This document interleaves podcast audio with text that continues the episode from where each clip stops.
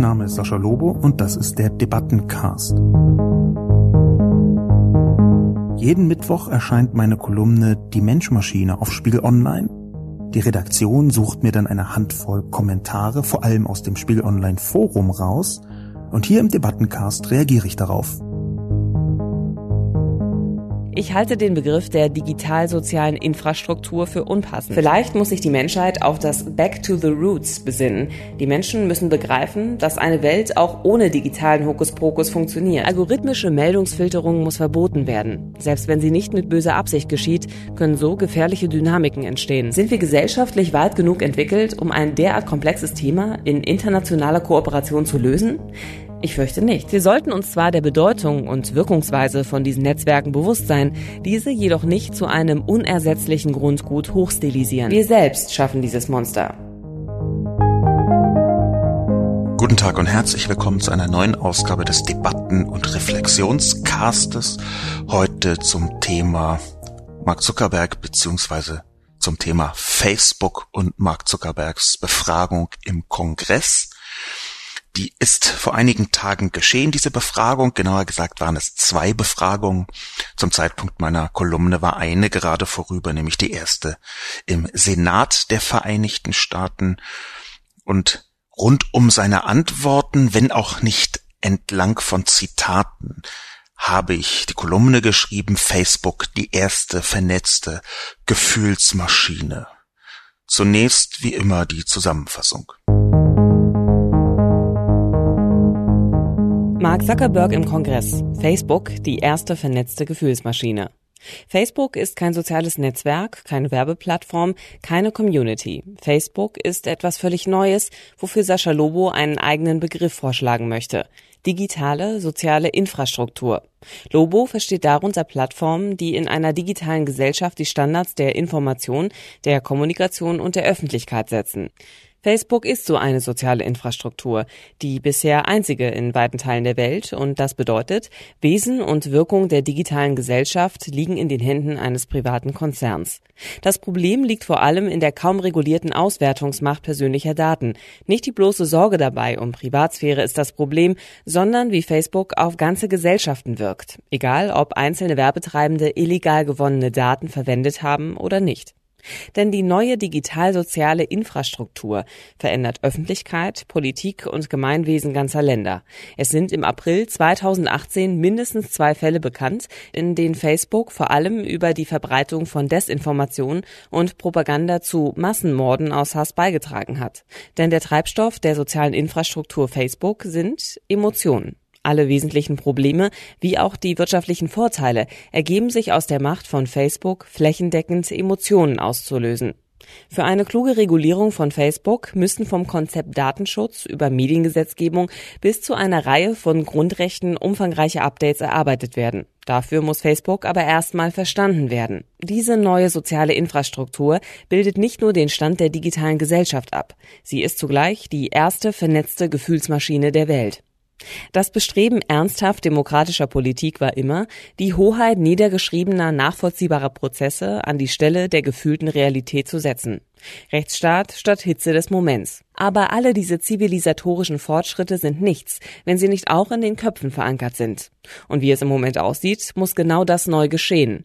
Eine soziale Infrastruktur nach demokratischen, menschenrechtlichen Prinzipien ausrichten. Niemand kann bisher sagen, wie genau das geschehen kann, aber Facebook alleine scheint dazu nicht in der Lage. Als ersten Kommentar möchte ich keinen Spiegel Online-Kommentar mit hineinbringen, sondern einen Artikel von einem Mann namens Henning Krause, der mich kontaktiert hat. Henning Krause ist äh, Social Media Manager und zwar Social Media Manager der Helmholtz Gemeinschaft. Das ist wie sie selbst sagt, diese Gemeinschaft Deutschlands größte Wissenschaftsorganisation. Es gibt eine Reihe von verschiedenen Wissenschaftsinstitutionen in Deutschland. Fraunhofer Gesellschaft, für die ich äh, auch mal gearbeitet habe. Das Max Planck, ich glaube, Institut heißt das. Und eben die Helmholtz Gemeinschaft. Und Henning Krause hat, und das fand ich eindrucksvoll, um es vorsichtig zu sagen, schon am 19. März 2018, also fast drei Wochen bevor ich meinen Artikel geschrieben habe, einen Artikel geschrieben auf einer Plattform namens Wissenschaftskommunikation, namens eine offensichtlich spinnerte Idee OSI. OSI steht hier nicht, wie Berliner und Politologen vermuten könnten, für Otto Suhr Institut, sondern für etwas, was sich Henning Krause selbst ausgedacht hat, beziehungsweise wofür er einen Namen vorgeschlagen hat. Und dieser Name ist überraschend auf Englisch Open Social Infrastructure. Das Spannende für mich daran ist, dass Henning Krause diese Idee vor mir formuliert hat, beziehungsweise vor mir publiziert hat. Ich trage diese Idee schon eine ganze Zeit mit mir herum. Es ist jetzt auch nicht eine, die absolut neu ist, da gab es schon einige andere. Aber erstmal etwas zu benennen, das eine andere Funktion hat, als man gerade glaubt. Dass das schon vor ein paar Wochen geschehen ist, das fand ich ziemlich interessant. Nicht nur interessant, ich fand es äh, eindrucksvoll. Ein Zitat von Henning Krause von Wissenschaftskommunikation.de. Geben wir dem Kind einen Namen, OSI. Eine solche OSI wäre entkoppelt von den Geschäftsmodellen und damit den Interessen der Firmen wie Facebook, Google, WeChat, Alibaba und Co. Aus meiner Sicht hätte eine solche Infrastruktur Bedeutung für unsere ganze Gesellschaft. Der digitale Diskursraum ist mittlerweile zu einem zentralen Teil unseres demokratischen Austauschs geworden. Wir Bürgerinnen und Bürger sollten uns wegen ihrer Bedeutung dafür einsetzen, dass die Politik sich um eine solche digitale Infrastruktur genauso kümmert wie um die Verkehrswegeinfrastruktur. Der Grundansatz, den Henning Krause hier vorschlägt, ist eine halbe Drehung weiter gedacht als meine. Meine ähm, Kolumne zielt ja eher erstmal auf die Benennung davon ab und auf die Regulierung. Henning Krause schlägt gleich vor, eine Art non-kommerzielles Plattform äh, Modell aufzubauen, Open Social Infrastructure. Er geht da im Detail in seinen Artikel, der sehr empfehlenswert ist, auch noch präziser drauf ein. Aber die Hintergründe werden schon deutlich bei diesem kurzen Zitat eben, nämlich, dass ganz offensichtlich die Entkopplung von Geschäftsmodellen relevant scheint. Ich bin da gar nicht so wahnsinnig von überzeugt, ob das tatsächlich so ist. Ich wäre nicht nur wenig amüsiert, sondern ich würde mich in Horror schütteln, wenn es ein Staats-Facebook gäbe.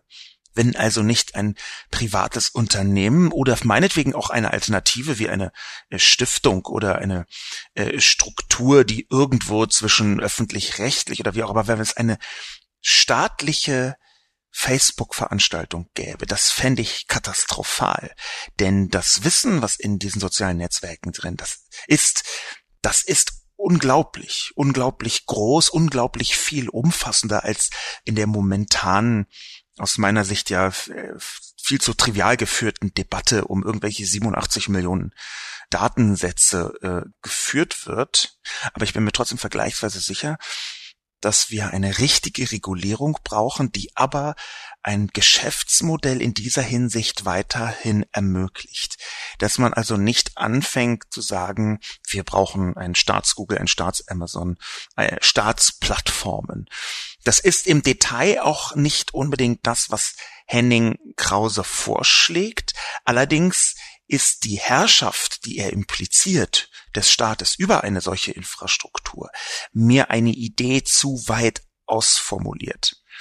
Will sagen, äh, der Satz, wir sollten uns dafür einsetzen, dass die Politik sich um eine solche digitale Infrastruktur genauso kümmert wie um die Verkehrswegeinfrastruktur. Da impliziere ich zumindest hinein, dass das ungefähr so sein wird wie der Staat gibt halt äh, oder die Administration gibt den Auftrag, eine Straße zu bauen und die ist denn da und zwar genauso wie der Staat das möchte. Da bin ich nicht ganz mit dabei, um es mal vorsichtig zu sagen. Ich glaube, dass es einen wesentlichen und zentralen Unterschied gibt zwischen der präzisen Regulierung und der demokratischen Verfasstheit einer äh, Unternehmung und einer staatlichen oder auch halbstaatlichen Unternehmung. Ich bin gerne bereit, und das habe ich glaube ich sogar schon mal vorgeschlagen, über öffentlich-rechtliche Modelle oder Stiftungsmodelle nachzudenken, das also etwas von der Kommerzialisierung zu entkoppeln. Da bin ich auf jeden Fall dabei. Ich glaube aber trotzdem, dass eine privatwirtschaftliche Plattformstruktur erhalten werden muss. Das macht das Ganze ja so kompliziert, weil diese privaten Plattformen zwar extrem viel Macht haben, wir aber noch nicht wissen, wie wir sie regulieren können, damit diese Macht der Demokratie folgt und nicht umgekehrt. Wo Henning Krause 100% recht hat, ist nicht nur, dass lustigerweise ganz ähnliche Begriffe gefunden hat wie ich, äh, sondern dass er, also und zwar vor mir, das nochmal zu betonen, ich kannte den Artikel nicht, aber er hat sie einfach beweisbar davor gefunden, sondern er hat auch den Begriff offen mit dazu gesetzt, also Open Social Infrastructure. Und das ist vielleicht ein ganz guter Mechanismus, um eine Brücke zu schlagen zwischen unseren beiden Ansätzen, nämlich, das führt Henning Krause noch etwas aus, dass man über die Protokolle über die technologischen Regelungen des Datenaustauschs versuchen kann, politisch festzulegen, wie genau eine Art hm, digitale Verkehrsordnung, so nennt er das, stattfinden könnte. Das ist so auf halbem Wege zwischen verstaatlichtem Facebook, wie gesagt, das wäre ein Horror und gar keine Regulierung. Ich glaube also, dass diese Idee die da im Hintergrund von Henning aufgebaut worden ist, dass die schon, weil ich in ähnliche Richtung gedacht habe, irgendwie in der Luft zu liegen scheint. Und wenn wir uns die bisherige Digitalpolitik angucken in der EU, aber speziell auch in Deutschland, dann kann es, wenn so ein Thema in der Luft liegt, höchstens noch 25 bis 30 Jahre dauern, bis dann tatsächlich auch die ersten präzisen Maßnahmen ergriffen. Nein, das war ein bisschen gemein. Die Politik ist ja nicht immer an allem schuld. Im Gegenteil, ein großer Teil meines Zorns resultiert eben daraus, dass ich die Politik durchaus für fähig halte, wenn auch, wie man offen zugeben muss, mit immer wieder extrem schmerzhaften Einschränkungen. Eine von diesen schmerzhaften Einschränkungen ist, dass bisher sehr, sehr wenig daran geforscht worden ist, auf politischer Ebene geforscht. Nicht wissenschaftlich, sondern auf politischer Ebene geforscht worden ist, wie man Plattformen richtig reguliert. Auch darüber habe ich schon mal etwas geschrieben, aber das ist natürlich ein Bestandteil genau dieses Facebook-Debakels, was wir jetzt vorher haben, vor uns haben, dass die Politik bisher nicht oder nur unzureichend herausgefunden hat, wie können wir Plattformen regulieren. Vielleicht sind Henning Krause und ich da gar nicht weit voneinander entfernt, wenn man das näher betrachtet, sondern dass die präzise Regulierung im Prinzip durchaus auch über technologische Maßnahmen stattfinden kann. Zum Beispiel über eine staatliche, halbstaatliche oder zumindest staatlich organisierte Festlegung von bestimmten Protokollen und Schnittstellen. Das gerät jetzt vielleicht etwas technisch. Ich kann das mal in die äh, leichter verständliche Welt überführen. Wenn der Staat zum Beispiel sagen würde, so jedes Social Network, also auch Facebook, muss eine Schnittstelle bereitstellen, über die man seine Daten in beliebige andere Social Networks hineinladen kann. So äh, Data Portability, Datenportabilität ist da das Stichwort, über das auch schon diskutiert wird, wo aber der politische Fortschritt vergleichsweise gering ist, weil eine ganze Reihe von großen Digitalkonzernen darin eine Bedrohung für ihr Geschäftsmodell sehen ich glaube noch nicht mal völlig zu Unrecht, aber ich denke nicht, dass man darauf so intensiv Rücksicht nehmen sollte. Aber klar ist, der wichtigste Satz von Henning Krause führt uns jetzt weiter durch die Diskussion, auch was die Kommentare auf Spiegel Online angeht. Der wichtigste Satz ist aus meiner Sicht, der digitale Diskursraum ist mittlerweile zu einem zentralen Teil unseres demokratischen Austauschs geworden. Diese ganz eindeutige und einfache, aber sehr wirkmächtige Feststellung. Die sagt, dass eigentlich dieser digitale Diskursraum, der Großraum Social Media, Teil von dem ist, nämlich Teil der Öffentlichkeit, die in einer Demokratie eine so große Rolle spielen, dass wir uns gar nicht leisten können, da nicht eine demokratische Kontrolle draufzusetzen. Da nicht genau hinzuschauen, wie funktionieren die einzelnen Mechanismen und wie können wir sie zum Wohle aller oder zum Wohle der Gemeinschaft, der Gesellschaft einsetzen und eben nicht nur zum Wohl von einzelnen Unternehmen. Wir können heute nur schwer abschätzen, welche Funktionen bei diesem demokratischen Austausch, der politischen Bildung im allerweitesten Sinn, also der Beschäftigung mit Politik und Gesellschaft, soziale Medien heute spielen. Also welche Rolle hat Facebook bei der Meinungsbildung, die in der Demokratie äh, essentiell ist, in der Parteiendemokratie erst recht, wo Parteien auch einen Kommunikationsauftrag haben. Welche Rolle haben da soziale Medien genau? Sind sie nur so ein bisschen Journalistengetöse auf Twitter, wo man sich auf neue Art und Weise Nanopressemitteilungen vor die Füße wirft? Sind sie eher irgendwelche Gruppen und Zusammengehörigkeitsplattformen, wo ein digitaler Tribalismus, wie der Kulturwissenschaftler Michael Seemann das formulieren würde, stattfindet, wo soziale Medien also durchaus auch negative Folgen oder in allererster Linie negativen Folgen haben können, weil dieser digitale Tribalismus bedeutet, dass der Austausch in einzelnen ganz homogenen Gruppen ersetzt wird, beziehungsweise den, den Austausch, einen größeren gesellschaftlichen Austausch ersetzt. Austausch hier in der kommunikativen Ebene gemeint.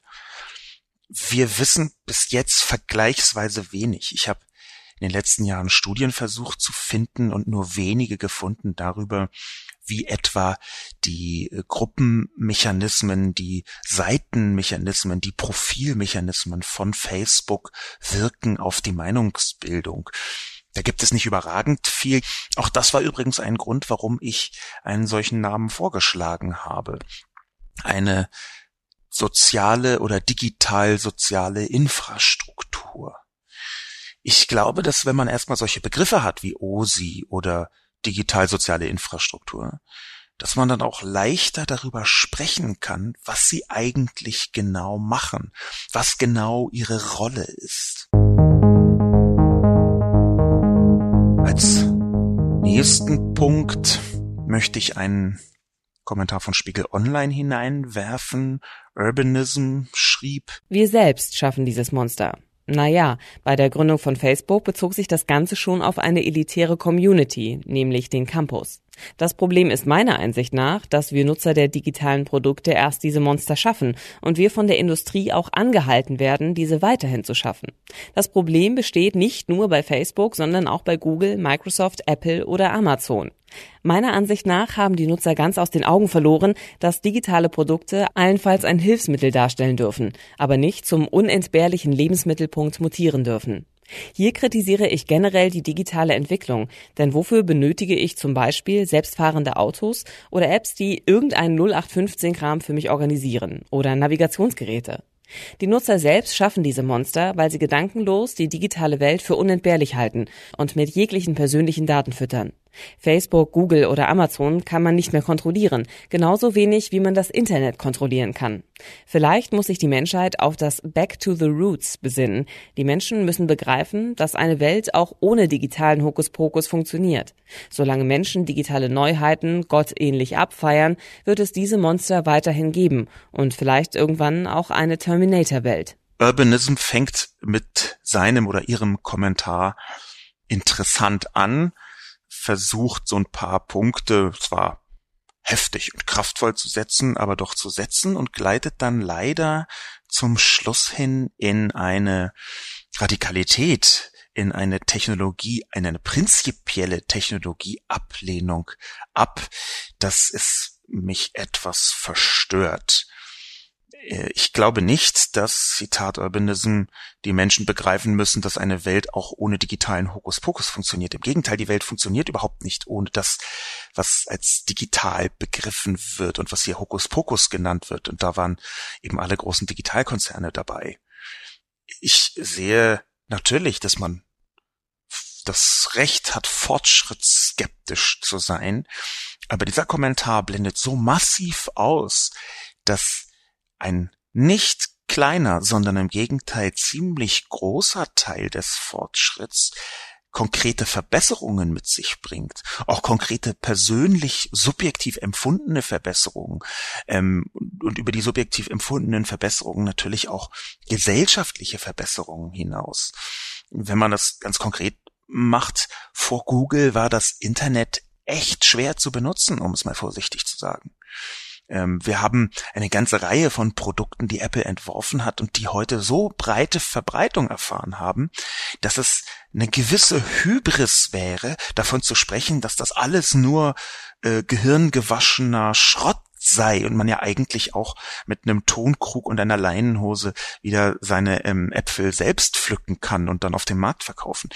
Also mir ist das ein bisschen zu radikal.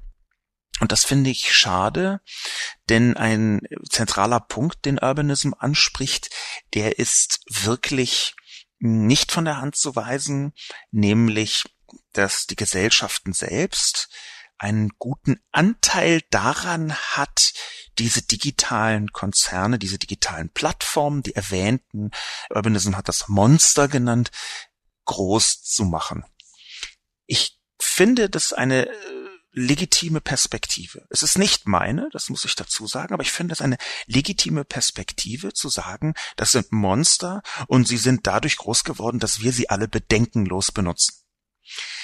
Das Problem ist, ich benutze sie auch, ich halte sie auch für unentbehrlich, aber ich benutze sie nicht gedankenlos, sondern ganz bewusst.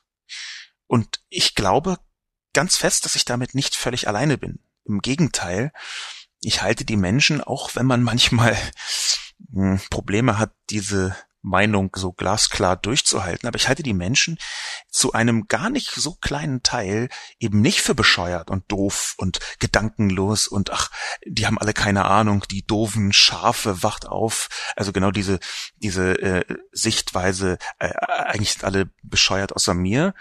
Ich glaube, dass in sehr vielen Fällen, auch wenn natürlich nur ganz wenige Leute eine große Einblickstiefe darin haben, wie Facebook oder irgendein anderes digitales äh, Medium oder eine Plattform funktionieren, dass ganz viele Menschen relativ gut überlegen, was bringt mir das jetzt genau? Ist das für mich gut oder nicht?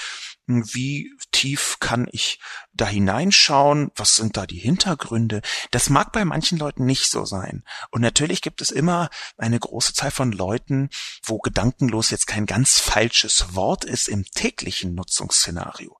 Aber ich glaube, dass eine Vielzahl von Menschen, zumindest als sie angefangen haben, sowas wie Facebook zu benutzen, schon kurz drüber nachgedacht haben, hm, was bringt mir das jetzt? Wie funktioniert das? Was steht da dahinter? Und ich möchte mich so ein bisschen weigern, da dagegen immer nur zu sagen, die sind alle gedankenlos und glauben, das sei äh, für sie unentbehrlich. Dabei stimmt das gar nicht. Ich halte wahnsinnig wenig davon, den Leuten zu sagen, was für sie entbehrlich ist und was gefälligst nicht entbehrlich sein soll. Ich glaube tatsächlich aus so einer sozialliberalen Perspektive heraus, dass gerade die eigene Entscheidung, was möchte ich benutzen, was möchte ich nicht benutzen, wie gestalte ich meinen Alltag, auch im digitalen natürlich, dass gerade die eine ist, wo man eben nicht paternalistisch so von oben sagen darf, ihr kleinen Säcke dürft aber nicht dieses benutzen oder jene Funktion. Das halte ich für eine ganz schwierige Grundhaltung. Ich halte es sogar für eine Grundhaltung, die letztlich ins Autoritäre kippen kann und gegen die ich mich erheblich wehre. Das macht das Ganze ja so schwierig, dass man diese Plattform auch schon deswegen nicht so komplett pauschalisieren kann und die Nutzer schon gar nicht, weil es eine Vielzahl von unterschiedlichen Motivationen gibt auf beiden Seiten und weil es eine Vielzahl von unterschiedlichen Perspektiven auf einzelne Entscheidungen gibt. Das Hauptproblem von Facebook das ist auch in dem verlinkten Tweet von Zainab Tufekci in meiner Kolumne zu lesen. Das Hauptproblem von Facebook war bloß, dass sie in der Vergangenheit sich fast immer im Zweifel für mehr Umsatz entschieden haben. Sie haben fast immer oder eigentlich sogar bis an den Rand von ganz immer gedacht, hm, das mag jetzt vielleicht schwierig sein, aber das kann man auch anders sehen und deswegen machen wir es trotzdem. Etwas vereinfacht. Das heißt, das Abwägen dazwischen, zwischen diesen positiven Elementen von sozialen Medien, über die ich demnächst auch mal schreiben möchte, weil die negativen so in breiter Diskussion sind, und den negativen Folgen, Konsequenzen, direkten gesellschaftlichen Konsequenzen, diese Abwägung, die hat viel zu wenig stattgefunden.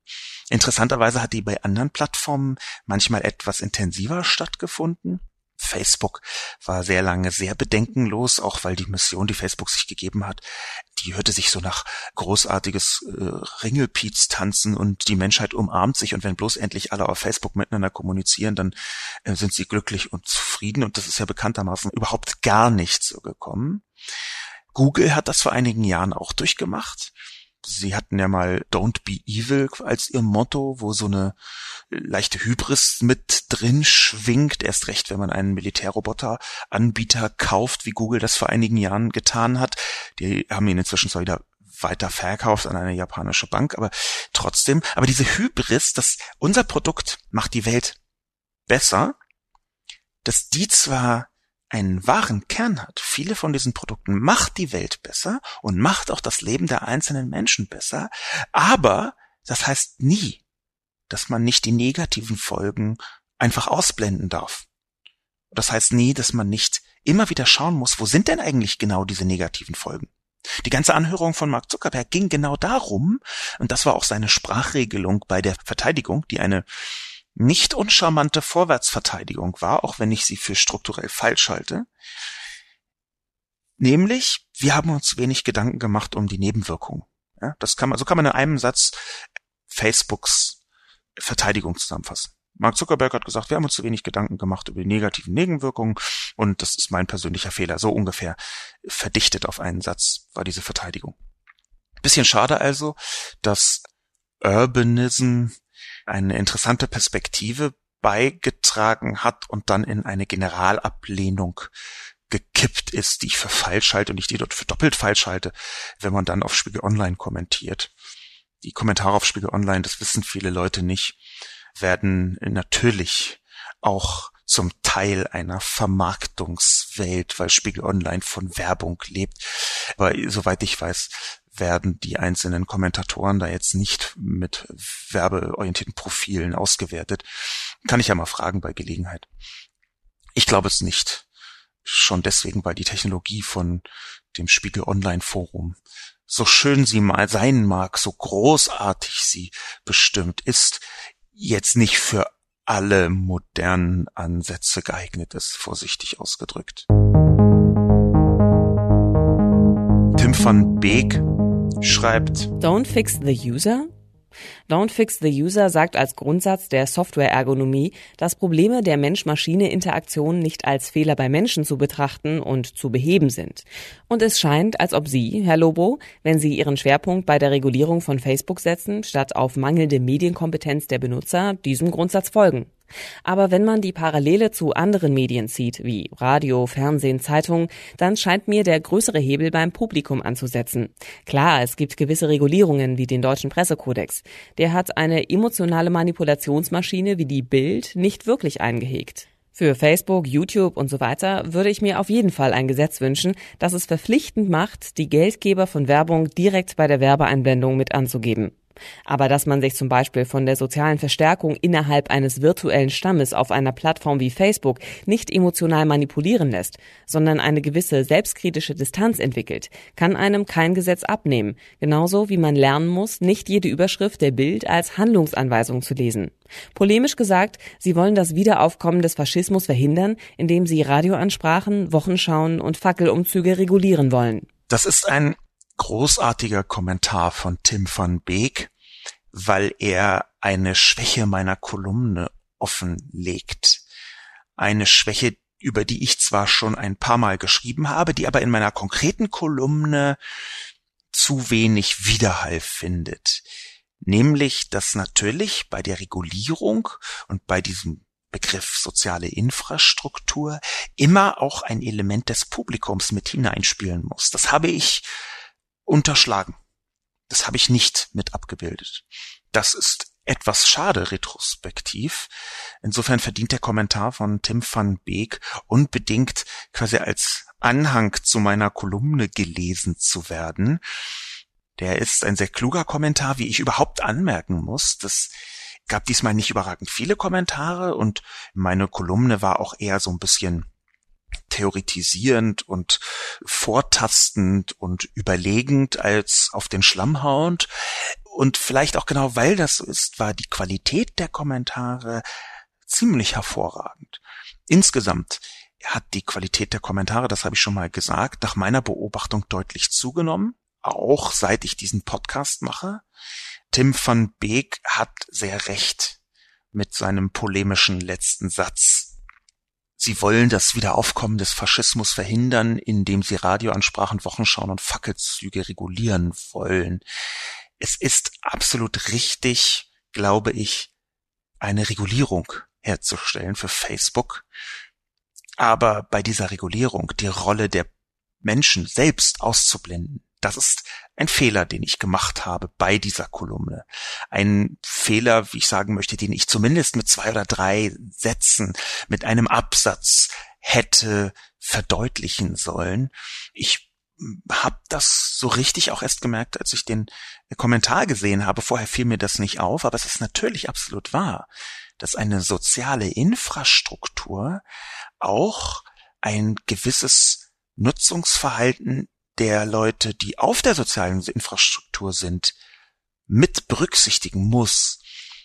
Und da hätte ein Halbsatz oder sagen wir mal zwei Sätze zum Thema digitale Bildung, digitale Herzensbildung meinetwegen, der meiner Kolumne sehr gut gestanden. Ich glaube zum Beispiel, dass man viele negative Auswirkungen von Facebook, über die ich viel geschrieben habe, mit egal welcher Regulierung nicht in den Griff kriegen kann, weil eine solche Regulierung in den allermeisten Fällen mündet in technologischen Veränderungen in irgendwelchen neuen Funktionen, neuen Algorithmen, neuen Interfaces, Veränderungen von irgendwelchen hm, Knöpfen. Also da glaube ich, ist ein Teil von dem, was ich gesagt habe, zu kurz gesprungen. Danke also Tim Beek für den Hinweis auf die Nutzer. Wobei man da auch eine Spreizbreite anlegen muss. Ich glaube, dass es ziemlich essentiell ist, davon auszugehen, dass Medienkompetenz ein wahnsinnig langfristiges und langwieriges Unterfangen ist. Es ist eben nicht so, dass man gleich ab übermorgen einführt, äh, Schulfach Interneterziehung äh, und ab dann ist die ganze Bevölkerung in der Lage, bestimmte Facebook-Mechanismen zu verstehen. Aber dass man darauf hinarbeitet, das hat Tim van Beek schön herausgearbeitet.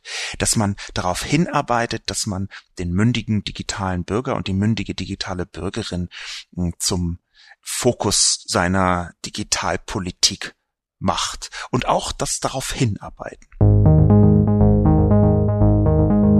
nächste Kommentar ist von Spon for Me und entweder benutzen viele Leute diesen Namen oder diese Person hat schon häufiger kommentiert. Spon for Me schreibt, das Grundproblem bei Facebook, Google et al. ist, dass sie unter dem wohlig Menschen den Titel der Community es ablehnen, Verantwortung für die Inhalte ihrer Dienste zu übernehmen.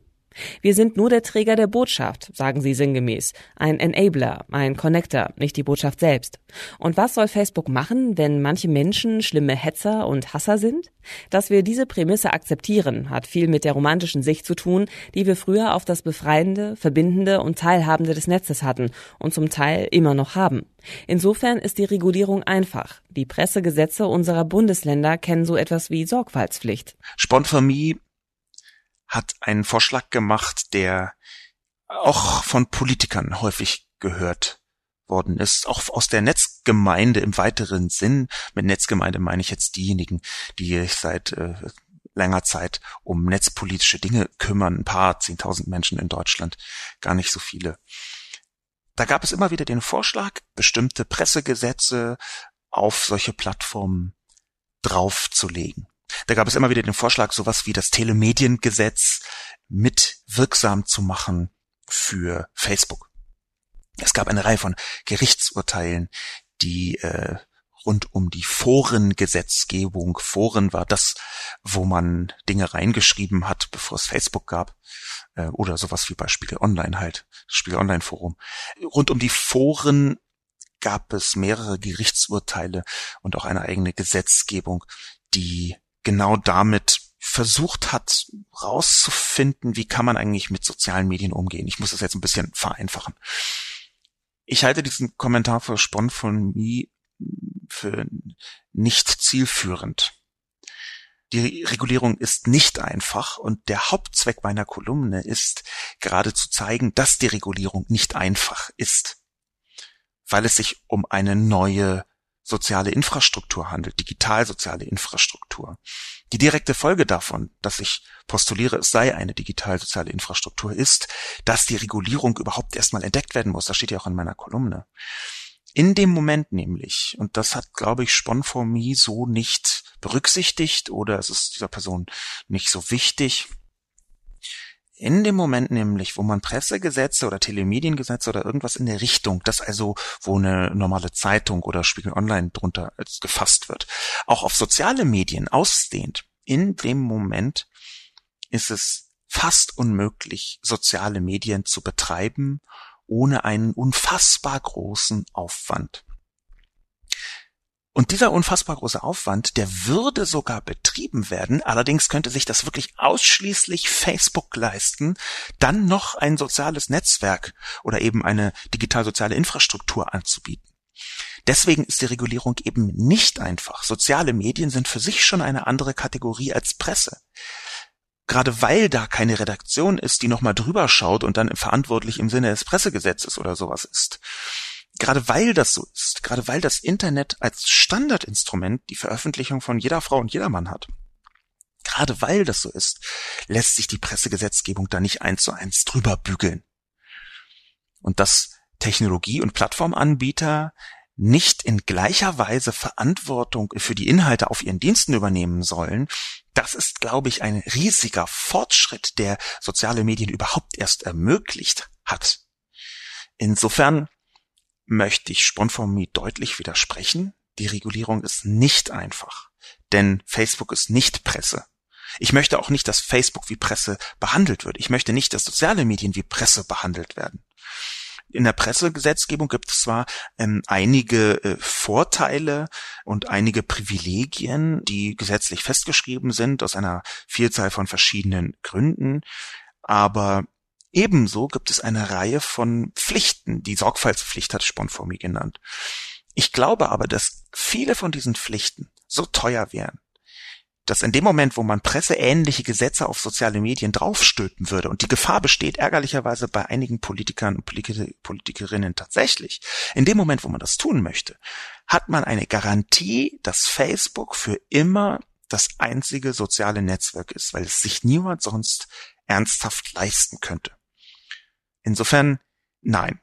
Es tut mir leid, ich muss diesen Kommentar ablehnen. MV Augusta 8 schreibt, Unpassender Begriff, aber richtige Ansätze. Ich halte den Begriff der digital-sozialen Infrastruktur für unpassend. Die soziale Infrastruktur wird nach europäischem Modell zu großen Teilen von staatlicher Seite bereitgestellt, weil wir ihr einen so hohen Standpunkt zuschreiben, dass sie auch ohne privatwirtschaftliche Interessen für jeden erhältlich sein sollte während digitale Netzwerke gerade von den Interessen der Eigentümer und Investoren getrieben werden. Außerdem sind digitale Netzwerke wie zum Beispiel Facebook trotz zunehmender Bedeutung im Alltag nicht von der gleichen Relevanz für die Entwicklung eines Menschen wie Bildung, Sicherheit oder Gesundheit. Wir sollten uns zwar der Bedeutung und Wirkungsweise von diesen Netzwerken bewusst sein, diese jedoch nicht zu einem unersetzlichen Grundgut hochstilisieren. Dem zweiten Abschnitt der Kolumne kann ich größtenteils zustimmen. Die Mediengesetze, Grundrechte, Datenschutzgesetze und so weiter sind in Bezug auf die digitalen Inhalte häufig völlig überfordert und müssten dringend erweitert und angepasst werden. Ein ganz wichtiger Punkt fehlt jedoch weitestgehend im Artikel, die Medienkompetenz. Die digitalen Netzwerke können nur eine solche Kraft entfalten, weil es vielen Leuten immer noch daran mangelt, bestimmte Sachverhalte einzuordnen und Quellen auf ihre Glaubwürdigkeit, Relevanz zu prüfen. Auch dieser Kommentar im zweiten Teil weist darauf hin, was bei mir fehlt. Dazu habe ich schon gesagt, dass das stimmt. Dann danke also für den nochmaligen Hinweis, MV Augusta 8. Vorne möchte ich wenig überraschend etwas widersprechen, also dem Widerspruch etwas widersprechen, aber versuchen, das mal ein bisschen zu begründen.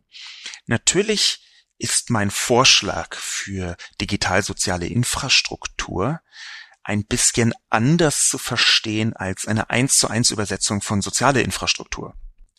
Soziale Infrastruktur habe ich schon beschrieben, das ist eben ein feststehender Begriff, der die Infrastrukturen rund um Bildung, Sicherheit, Gesundheit und noch eine ganze Menge mehr mit abbildet. Aber nehmen wir, lassen wir uns ruhig mal auf diese Gleichung ein, die MV Augusta hier aufmacht, nämlich was Gesundheit betrifft. Und gerade so bei der Gesundheit ist es so, dass trotz der Verpflichtung des Staates dafür zu sorgen, dass eine gesundheitliche Infrastruktur da ist, eine hohe Zahl von privatwirtschaftlichem Engagement das überhaupt erst möglich macht.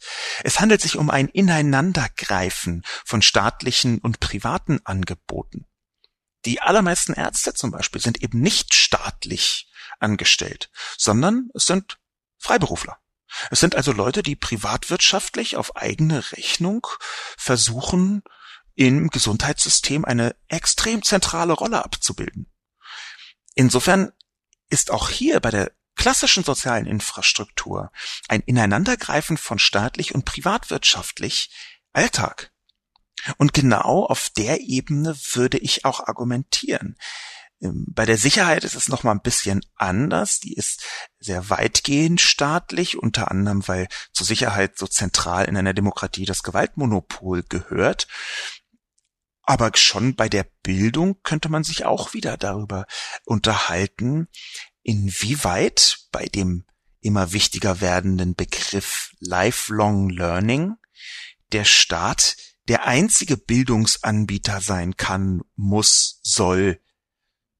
Ich glaube, dass natürlich, davon bin ich absolut überzeugt, die Basisbildung äh, nicht nur kostenlos sein sollte, sondern auch staatlich kontrolliert sein sollte, sowie Schulen und Universitäten. Ich bin großer Freund davon, das alles komplett kostenlos anzubieten.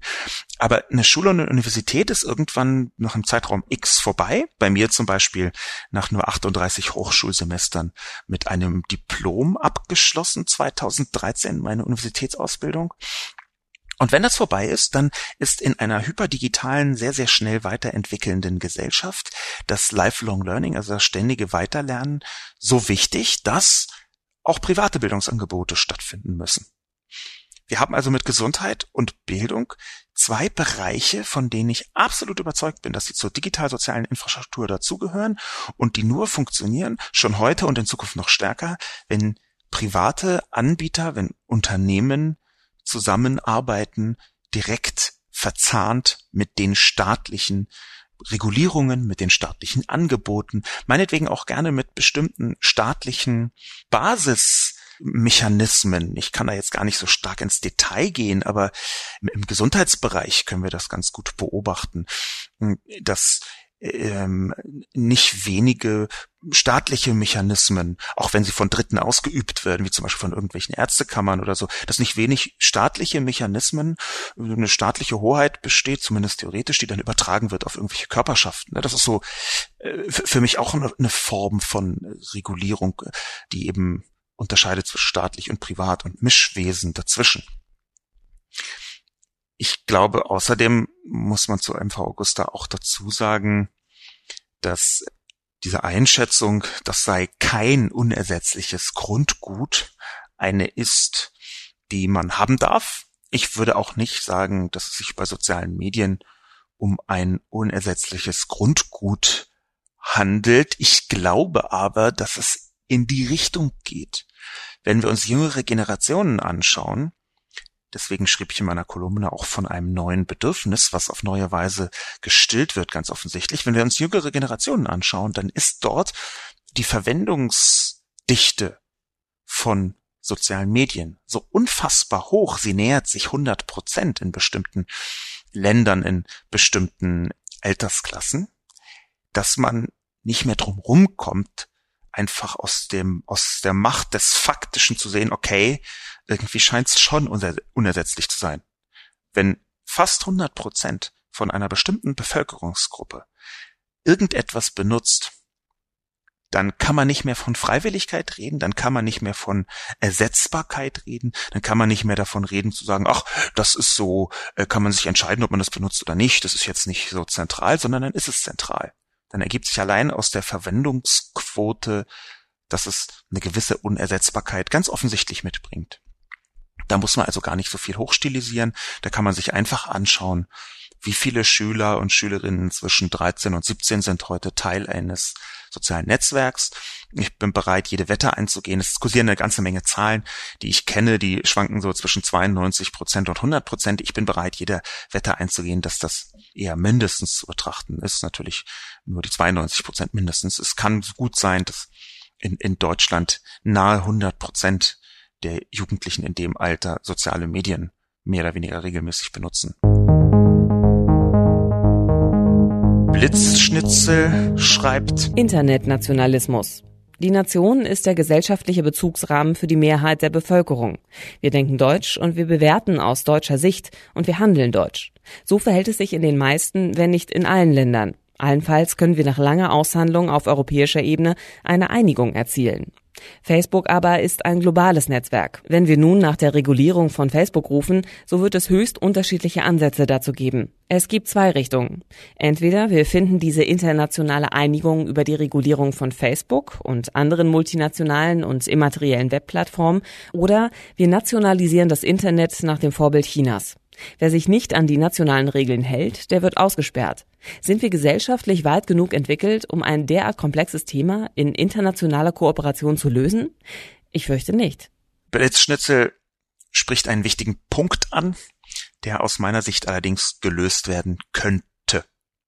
Nämlich den Konflikt zwischen dem Bezugsrahmen Nation und durchaus über die Nation hinaus auch nationalistische Perspektiven. Das geht noch sehr viel weiter oder sehr viel ähm, enger gefasst als nur auf die Nation bezogen. Und transnationalen Unternehmungen. Eine wichtige Erkenntnis ist, dass solche digital-sozialen Infrastrukturen die stellen zwar Gesellschaft her auf eine bestimmte Art und Weise, das ist ja der Subtext bei meiner Kolumne, die stellen zwar Gesellschaft her, beziehungsweise stellen das Fundament her, auf der Gesellschaft geschieht, aber sie tun das nach international relativ ähnlichen, wenn nicht sogar gleichen Regelungen in den meisten Ländern. Das wiederum bedeutet, dass es natürlich so ist, dass überall die gleichen Mechanismen benutzt werden von Facebook, nicht nur um das Geschäftsmodell äh, aufrechtzuerhalten, sondern auch um völlig unterschiedliche Gesellschaften mit solchen sozialen Infrastrukturen zu versorgen. Daraus ergeben sich definitiv Probleme. Für mich kommt überhaupt nicht eine Nationalisierung in, in Frage. Das Internet nach dem Vorbild Chinas. Ich glaube auch, das dürfte keine Mehrheit finden. Was für mich aber in Frage kommt, und das könnte eine zumindest Lösungsperspektive sein, ist, dass man auf EU-Ebene eine so wirkmächtige Regulierung herstellt, dass sie zum einen in andere Teile der Welt abstrahlt. In einzelnen Ansätzen ist das tatsächlich heute schon so. Es kommt ja demnächst die Datenschutzgrundverordnung, über die ich auch noch etwas schreiben werde. Die tritt Ende Mai in Kraft. Und Facebook hat mehr als nur durch die Blume angedeutet, dass diese Datenschutzgrundverordnung ein Stück Regulierung ist, das sie beherzigen werden und vielleicht sogar auf den Rest der Welt mit ausdehnen werden. Und ich glaube, dass das gar nicht ganz falsch ist, darauf zu spielen, dass wenn man eine richtige und eine gute Regulierung hat, dass zumindest nach dem, was Facebook in den letzten Wochen und Monaten passiert ist, sogar die Konzerne selbst einen Vorteil davon tragen könnten, die Regulierung auch umzusetzen. Das ist jetzt ein bisschen, das gebe ich ganz offen zu, optimistisch formuliert. Es ist ein bisschen die Formulierung, naja, das sind Gesetze, die letztlich auch für die Unternehmen selbst gut sind und manchmal sind sie eben nicht auch für die Unternehmen selbst gut. Aber dann wieder sieht man, dass es ja zwischen Nationalisierung und sich gar nicht nach irgendwelchen Regulierungen umschauen, noch einen Weg dazwischen gibt. Und zwar einen, den wir EU-seitig abbilden können. Und der würde zum Beispiel bedeuten, liebes Facebook, in dem Moment, wo du dich nicht an die Regeln hältst, die wir hier reguliert haben, darfst du zum Beispiel in der EU keine Werbung mehr verkaufen. Du kannst deine Plattform noch anbieten, aber du darfst keine Werbung mehr ausliefern. Das ist jetzt extrem vereinfacht. Das ist in dieser Form, wie ich das jetzt vorgeschlagen habe, auch nicht wirklich legal. Das meine ich aber auch jetzt gar nicht als konkrete Gesetzgebung. Ich meine es eher als Druckformulierung. Ich halte Unternehmen nicht prinzipiell für böse, aber Unternehmen versuchen immer eine Perspektive auf die Dinge und eben damit auch auf die Gesetze und die Gesellschaft einzunehmen, die ihnen einen weitgehenden Vorteil ermöglicht. Ich glaube nicht, dass Unternehmen immer nur das tun und auch nur das tun dürfen, was gerade noch so erlaubt ist. Da gibt es ja eine ganze Reihe mehr von moralischen und ethischen Implikationen. Aber ich glaube eben, dass dieses Druckmoment, das die EU als Staatenverbund auf Facebook ausüben kann, dass das ein sehr machtvoller Hebel ist. Und dass dieser machtvolle Hebel eben nicht zwangsläufig Nationalismus bedeutet und auch nicht zwangsläufig Aussperrung bedeutet. Aussperrung ist das eine, aber es gibt doch eben nicht nur Internetsperren, Facebook raus Mechanismen, sondern auch da ansetzen, wo es denen am meisten wehtut, nämlich genau am Geld. Die Werbung ist zum Beispiel in Deutschland wahnsinnig durchreguliert. In der EU auch. Es gibt eine Vielzahl von verschiedenen Regeln, wie Werbung zum Beispiel im Print oder im Fernsehen aussehen kann, wer alles werben darf und wer nicht werben darf. Wir haben also eine umfassendste Werberegulierung. Und wenn man die Facebook auch auferlegt, dann könnte man einen erheblichen Druck also nicht nur die schon bestehenden Werberichtlinien, die gelten ja eh für Facebook, aber wenn man nur noch relativ präzise eben auf Werbung in sozialen Medien abzielt, dann könnte man einen erheblichen Druck und damit auch die Kooperation von Facebook erzwingen. Davon bin ich überzeugt. Der nächste Kommentar von PHG2. Zuckerberg hat's doch schon angedeutet. Willst du Datenschutz, musst du demnächst zahlen. Das bedeutet, dass es durchaus geht. Und wie viele werden für ihren Datenschutz zahlen? Fünf Prozent? Das ist eine, ein kurzer Kommentar, ein richtiger Hinweis, ein interessanter Hinweis, denn ich glaube, dass es vielleicht tatsächlich dazu kommen kann, dass durch die gegenwärtige Entwicklung Facebook zwar weiter kostenlos ist, aber auch eine Bezahlvariante mit angeboten wird, wo man dann eine bestimmte Form von entweder Werbefreiheit oder Auswertungsfreiheit mit angeboten bekommt. Ich glaube allerdings ehrlicherweise nicht, dass das ausreichen würde. Einfach nur Datenschutz. Und ich halte, und deswegen ist diese Fragestellung zwar interessant, aber auf meiner Sicht fehlgehend, also in die falsche Richtung zeigend, ich halte es für völlig legitim, wenn man darauf hinarbeitet und vielleicht sogar verpflichtend, wenn man darauf hinarbeitet, dass der Datenschutz, den Facebook verpflichtet ist anzubieten, dass dieser Datenschutz so weit ausreichend ist, dass dann eben diese 95 Prozent, die nicht dafür zahlen, das mit Fug und Recht tun. Dass man ihnen also nicht vorwerfen kann, na, du bezahlst doch nicht für deinen Datenschutz, dann äh, musst du jetzt auch die schlimmen Konsequenzen selbst tragen. Die Perspektive dieses Kommentars ist aus meiner Sicht nicht fair, also sie geht nicht fair mit den Menschen um, weil sie so ein bisschen impliziert, wenn man nicht für Datenschutz bezahlt, ist der einem nicht wichtig. Und das halte ich für falsch. Ich halte es sogar für gefährlich, wenn man das weiterdenkt, ich möchte ich jetzt PHG 2 keinesfalls unterstellen, aber wenn man eine bestimmte Form von Regulierung, eine bestimmte Form von Sicherung der Grundrechte, nichts anderes ist das, was hier mit dem Begriff Datenschutz belegt ist, ja. Wenn man also eine bestimmte Form von Sicherung der Grundrechte zu einem Produkt macht und allen anderen sagt, die dieses Produkt dann nicht kaufen, na, da hast du ja selbst Schuld, was automatisch passiert, dann ist das ein Rechtsverständnis und vor allem ein Grundrechtsverständnis, was ich beim allerbesten Willen nicht teilen kann. Entweder ist man in der Lage, ein grundrechtskonformes Produkt anzubieten, oder man ist nicht in der Lage, ein solches Produkt anzubieten. Und die Regulierung, für die ich plädiere, die Perspektive auf Facebook als digitalsoziale Infrastruktur, für die ich plädiere, die soll gerade ermöglichen, dass wenn man das benutzt, auch wenn es kostenlos ist, dass dann trotzdem eine Grundrechtewahrung stattfindet, auch durch dieses Produkt. Insofern empfinde ich diesen Kommentar von PHG 2 von der, vom Blickwinkel her als nicht fair gegenüber denjenigen, die eben nicht bereit sind zu zahlen für Datenschutz, weil sie Datenschutz komplett zu Recht für ein Grundrecht halten. Als abschließenden Kommentar möchte ich einen von Halva Weiß besprechen? Ich finde es schwierig, der Politik und Allgemeinheit zu sagen, ihr habt alle den Kern des Problems nicht verstanden. Ich hingegen schon. Der ist nämlich nicht X, sondern Y. Und sich dann zu verabschieden, ohne den ebenso selbstsicher vorgetragenen Lösungsansatz mitzuliefern. Bei allem Dank für die Aufmerksamkeit, die auf Probleme gelenkt wird und Erklärungen hierzu. Der Hauptgrund, warum ich diese Kolumne jede Woche gerne lesen komme, ist mir schon öfters dieses so und jetzt seid ihr dran, Politik, Wirtschaft, Mitbürger dran aufgefallen, das mir zu bequem scheint. Oder sehen Sie Ihre Rolle hier im Finger in die Wunde legen, Herr Lobo? Dann wäre das für mich okay. Erstmal danke, äh, Halver Weiß, für das Kompliment und dafür, dass Sie meine Kolumne gerne lesen. Und sie legen den Finger in eine Wunde, die mir selbst auch auffällt. Das ist ein Kompromiss, den ich für mich gemacht habe. Denn auf der einen Seite möchte ich auf Probleme hinweisen, möchte ich versuchen, neue Erkenntnisse voranzutreiben.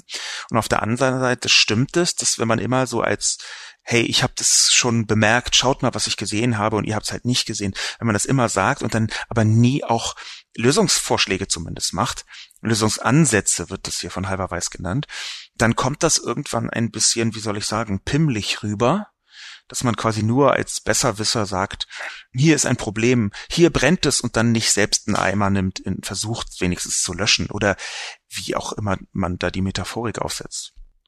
Das stimmt, dass das manchmal eine Unwucht entwickelt hat bei mir. Das hängt auch damit zusammen, dass ich in den letzten vier oder fünf Jahren, das ist ganz traurig eigentlich, äh, aber ich bin wütender geworden.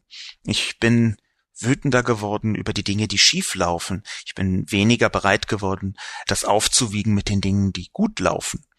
Das hängt auch damit zusammen, dass wir eine ganze Reihe von Entwicklungen sehen, da kann man beim besten Willen, auch wenn man ein Optimist ist wie ich, keine positive Entwicklung drin sehen. Ja? Also wenn das jetzt Trump Präsident der Vereinigten Staaten ist, das kann man einfach, egal wie man es dreht, nicht als die Welt wird besser verkaufen, sondern da muss man sehen, okay, hier an dieser Stelle wird die Welt sehr viel schlechter. Ebenso ist es mit dem Parlament, dem bundesdeutschen Parlament, wo die AfD drin sitzt, eine recht und rechtsextreme Partei. Das ist schlechter geworden. Wir haben ganz viele Entwicklungen in Europa politischer Natur. Ungarn, Katastrophe. Polen, Katastrophe. Das wird schlechter. Warum habe ich vorher von einem Kompromiss gesprochen? Der Kompromiss liegt so ein bisschen im Netz selbst und das wäre meine direkte Antwort auf Halver Weiß. Ich möchte nämlich die Analyse betreiben, auch einzelne Punkte vielleicht für einer theoretisch möglichen Lösung schon mit andeuten. Es ist tatsächlich so, dass ich in dieser Kolumne keinen selbstsicher vorgetragenen Lösungsansatz mitliefere, wie Halber Weiß das fordert, sondern höchstens sage, hier müssen wir noch arbeiten und da müssen wir noch arbeiten. Aber ich bin in den letzten Jahren nicht nur häufiger und tiefer wütend geworden, sondern mir ist auch aufgefallen, dass viele Gewissheiten, die ich vorher hatte über das Internet, über die Gesellschaft, über politische Entwicklung, viele von den Gewissheiten erschüttert worden sind. Deswegen ist ein großer Teil von dem, was Halver Weiß hier schwierig äh, findet, eigentlich eher eine direkte Folge davon, dass ich sehe, ich brauche auch andere Stimmen. Ich beschäftige mich damit. Ich werde irgendwann eine Lösung vorschlagen. Ich habe schon Lösungen vorgeschlagen.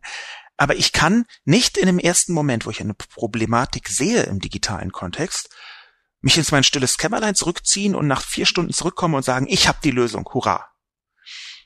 Ich bin, und das ist der zentrale Punkt, wo ich halberweis antworten möchte, weggekommen von selbstsicher vorgetragenen Lösungsansätzen. Die Welt ist so viel komplexer. Ich habe so häufig gesehen, dass ich nicht die allercleverste und richtigste Einschätzung von bestimmten Prozessen hatte, auch im digitalen nicht. Dass ich, wenn ich ein Problem sehe, nicht eine ein-Personen-Lösung vortragen möchte. Aber, um ganz konkret zu sein, lieber Halver Weiß, ich sehe meine Rolle nicht nur drin, manchmal den Finger in die Wunde zu legen, ich sehe meine Rolle auch drin, dann mit der großen Reichweite, die mir dankenswerterweise zur Verfügung steht, dann eine Art Diskussion in Gang zu setzen und die verschiedenen Stimmen anzusehen und zu bewerten und zu analysieren. Wie könnte denn eine Lösung aussehen, die auch aus anderen Perspektiven als nur meiner gedacht sind? Eine Lösung, die eine gesellschaftliche Debatte vorher erfahren hat und nicht irgendwie so schlüsselfertig von jemandem vorgetragen ist, der das besonders laut tun kann, wie ich das kann. Insofern ist das, was hier halber weiß anmahnt, etwas, was ich leider beim besten Willen nicht anbieten kann, weil ich es nicht anbieten möchte. Ganz zum Schluss möchte ich noch ein Detail mit anmerken. Ich hatte vor zwei Wochen dazu aufgerufen, mir hm, mitzuteilen auf verschiedenen Wegen, wie eine gute Feedback-Schleife aussehen könnte für Podcasts. Es kam eine Reihe von Vorschlägen, auch sehr substanzielle Vorschläge, Blogartikel, Mails haben mich erreicht, Hinweise auf Twitter und so weiter und so fort. Ich bin noch dabei, die so ein bisschen zu sichten und zu, anzuschauen. Ich werde nicht alle bis ins Detail irgendwie erwähnen können, aber ich arbeite daran zu sichten, was vorhanden ist, die Perspektiven und ähm, Bedürfnisse des Publikums, zumindest meines Publikums hier beim Podcast mir genauer anzuschauen und werde dann darauf reagieren. Ob in der nächsten, übernächsten Woche oder erst in anderthalb Monaten, kann ich noch nicht sagen. Aber ich kann ja schon mal sagen, dass ich das früher oder später auf jeden Fall wieder aufgreifen werde. Danke also auch hier für die Reaktion. Mein Name ist Sascha Lobo. Danke überhaupt für die Kommentare, die diese Woche von enorm hoher Qualität waren und bis zur nächsten Woche.